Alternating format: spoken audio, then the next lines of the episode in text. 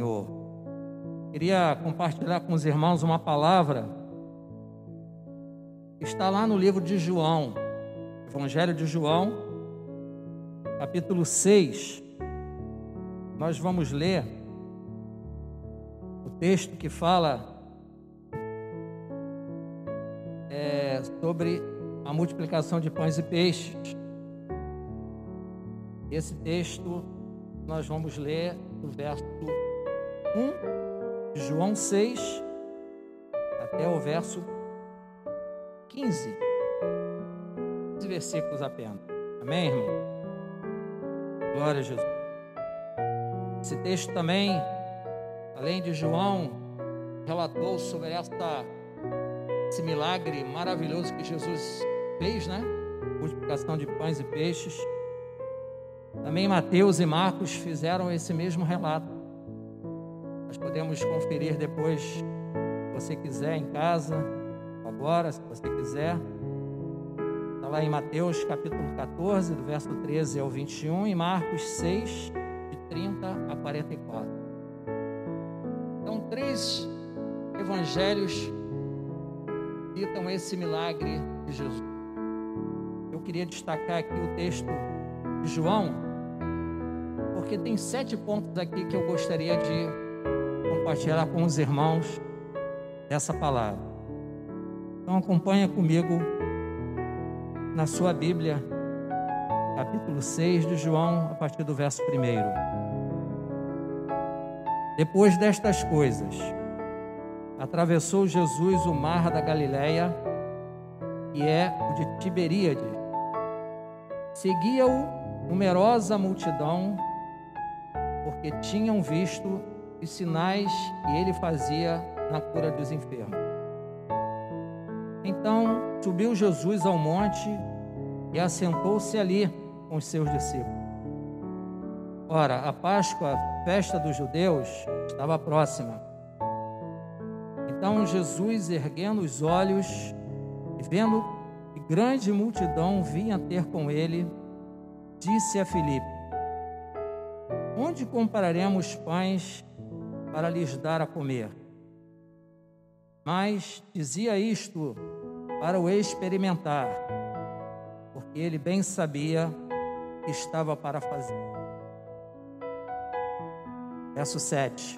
Respondeu-lhe Felipe: Não bastariam duzentos denários de pão para receber cada um o seu pedaço um de seus discípulos, chamado André, irmão de Simão Pedro, informou a Jesus: Está aí um rapaz, tem cinco pães de cevada e dois peixinhos.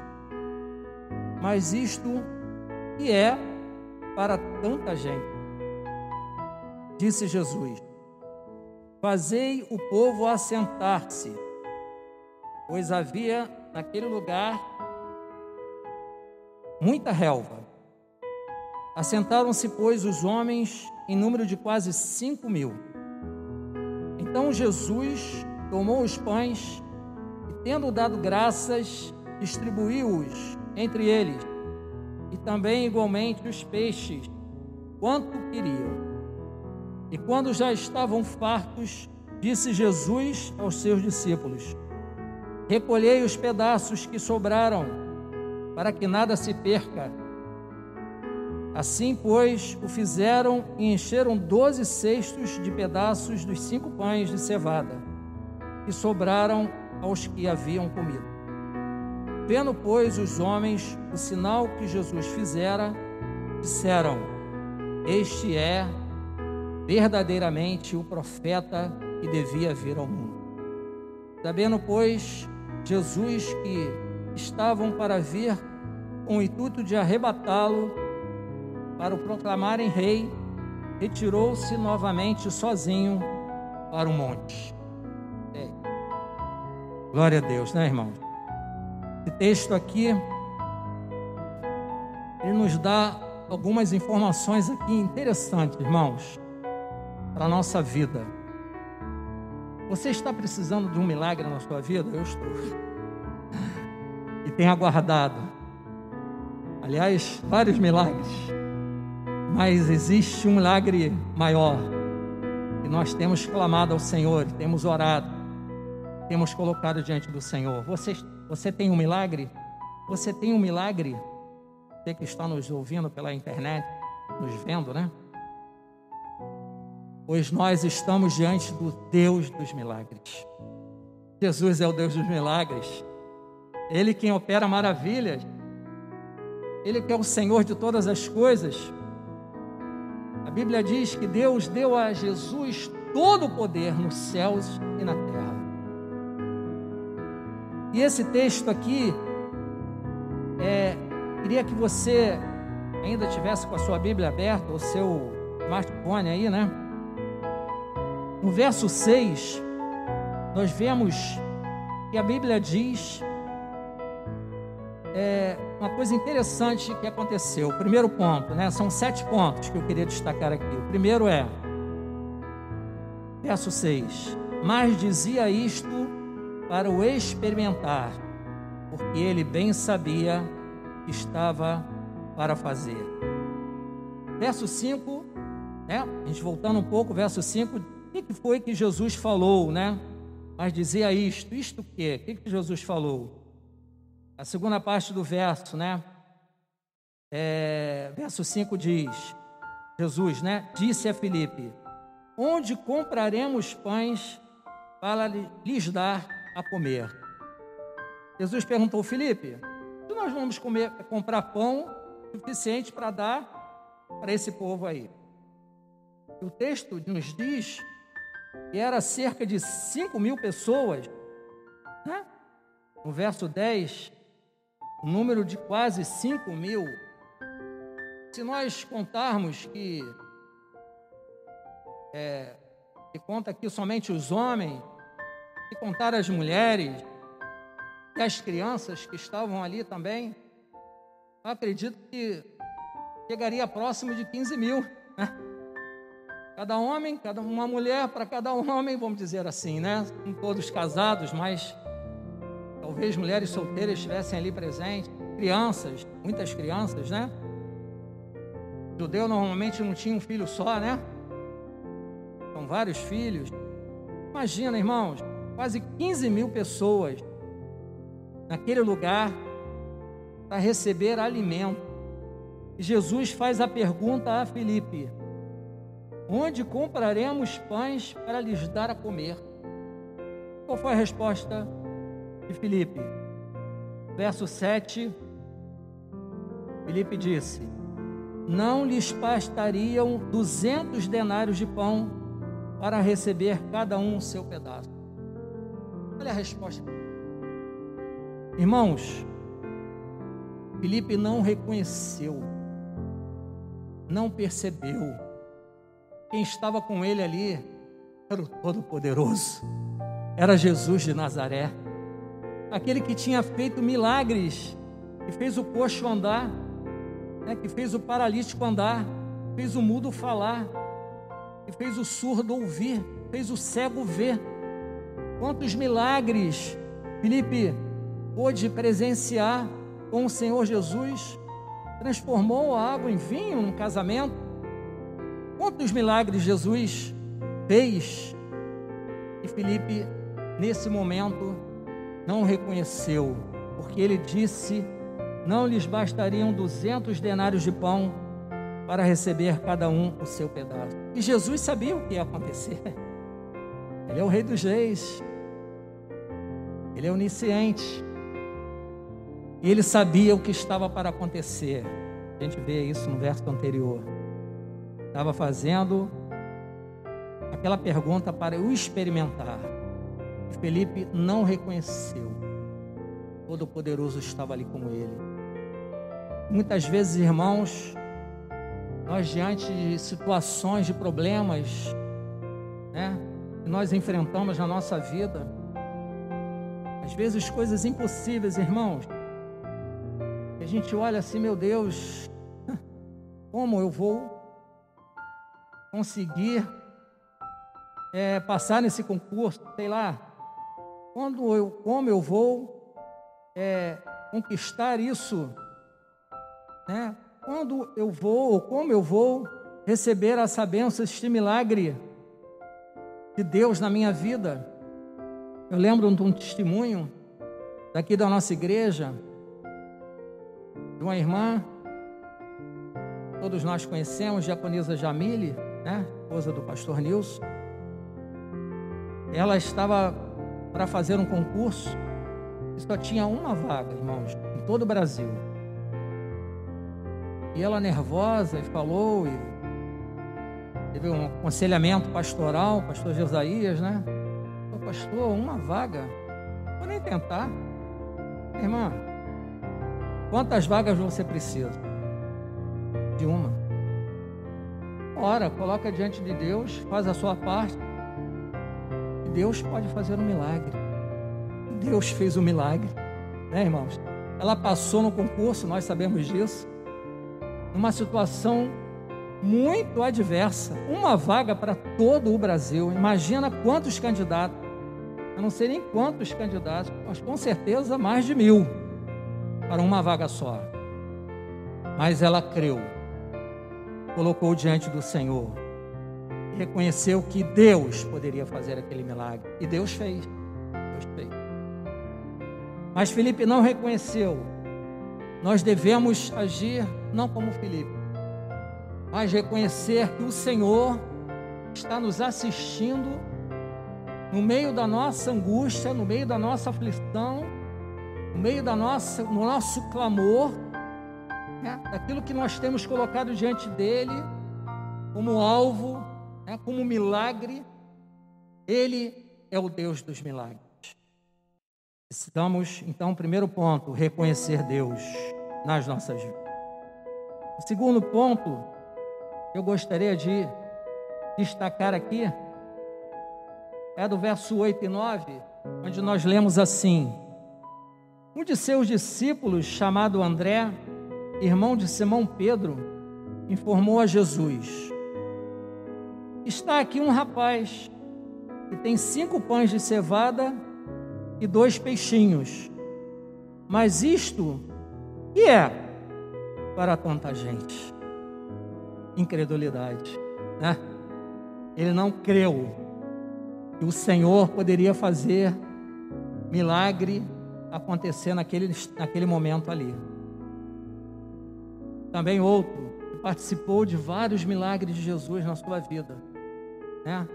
Nesse momento ele não creu, mas nós precisamos ter fé.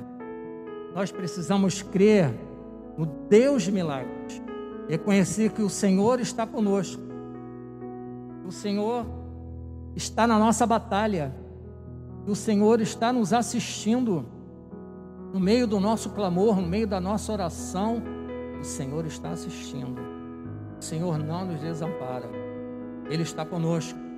Ele nos prometeu estaria conosco todos os dias, até a consumação dos séculos. Ele é o Deus de Manuel. Então o Senhor Jesus está, está comigo, está com você aí. O Senhor está com você na sua casa. O Senhor está conosco.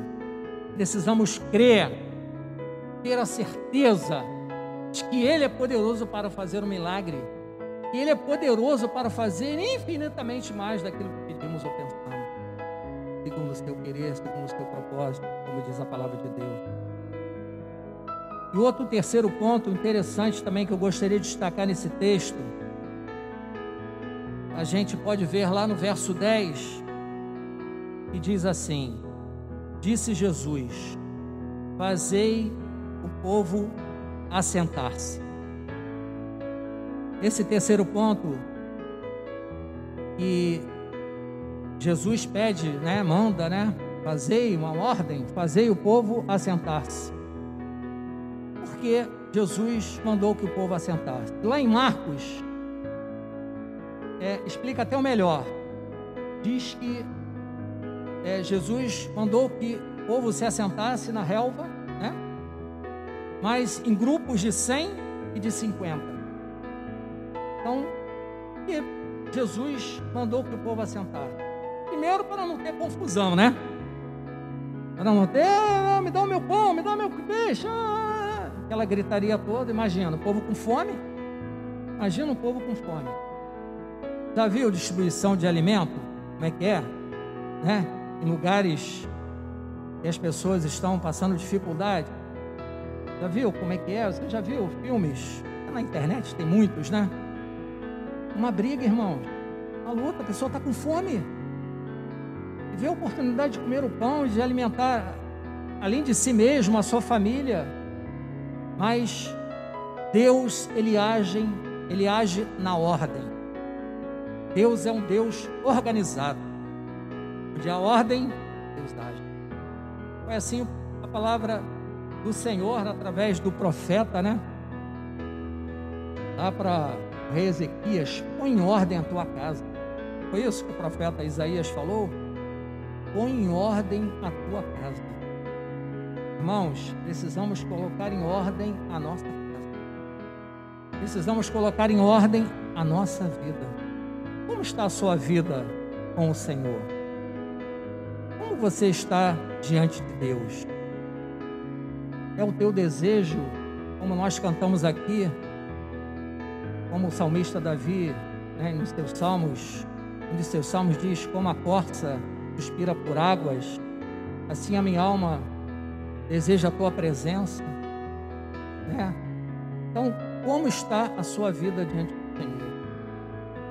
Põe em ordem a tua casa, põe em ordem o altar do Senhor. Você tem levantado de louvor e adoração. Como está o seu altar? Como está esse altar de louvor e adoração Senhor? Está com brechas? Está ruído? Como ele está? Repare o altar, repare o altar. Porque o Deus, ele age na organização, na ordem, quando está tudo correndo certinho, conforme a sua vontade, conforme o seu querer, para a glória do seu nome, porque é para a glória de Deus é para a glória de Deus. Então Jesus deu ordem: fazei o povo assentar-se, organização, para que o milagre pudesse acontecer.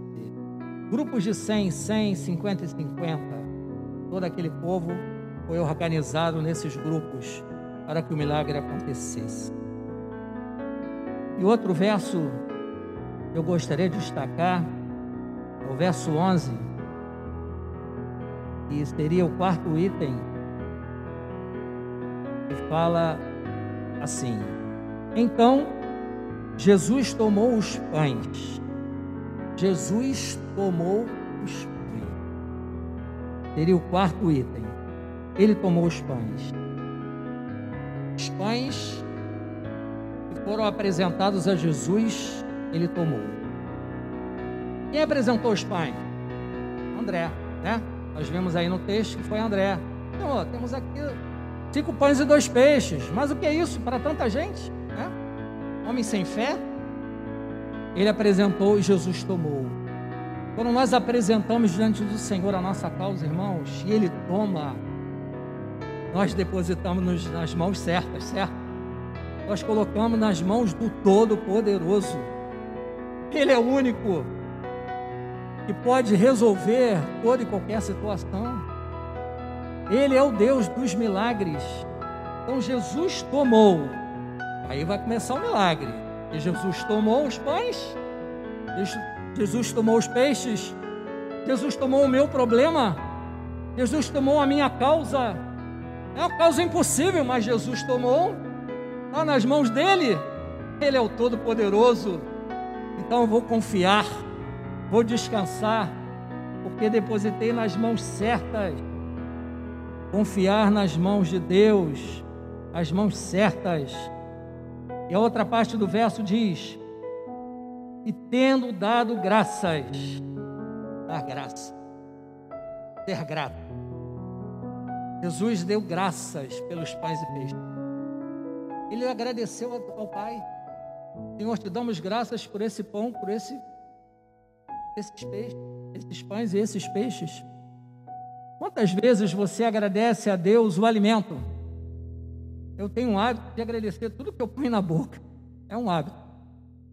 Eu oro, às vezes eu oro até mais de uma vez, né?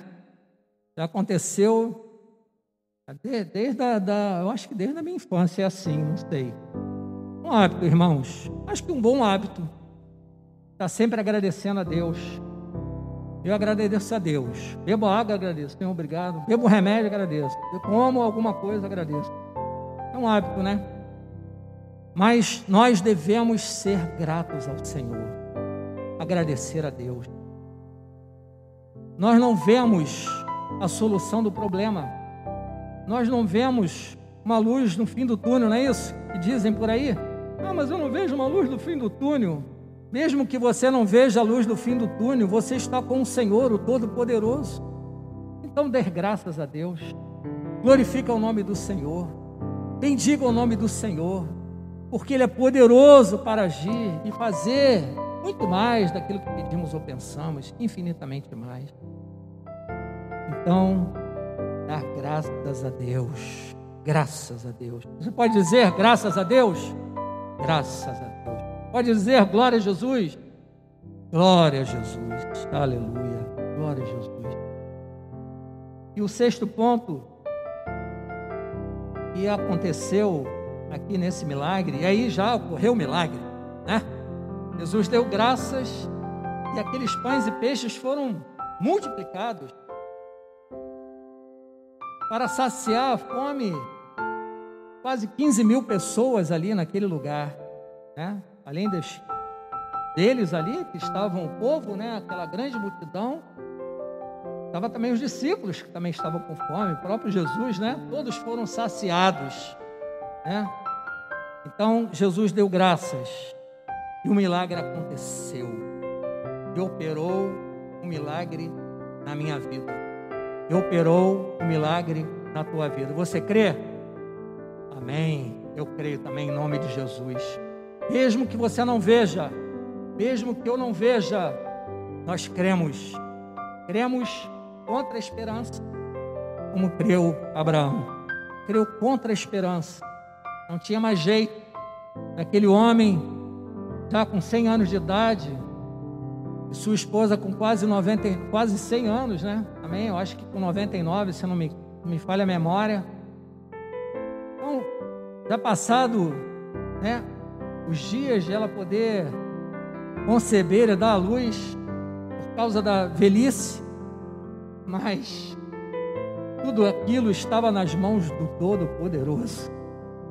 Irmãos, não existia uma luz no fim do túnel ali, não existia nenhuma palavra de um, nenhum médico. Você podia per perguntar ali naquele momento, não sei se tinha ali especialistas, como tem hoje, né?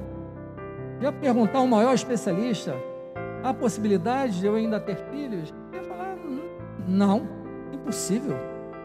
Ela já passou tempo, e muito, quase 100 anos. Mas Deus é o Deus dos milagres. E Abraão, ele creu até o fim, irmãos. Creu contra a esperança.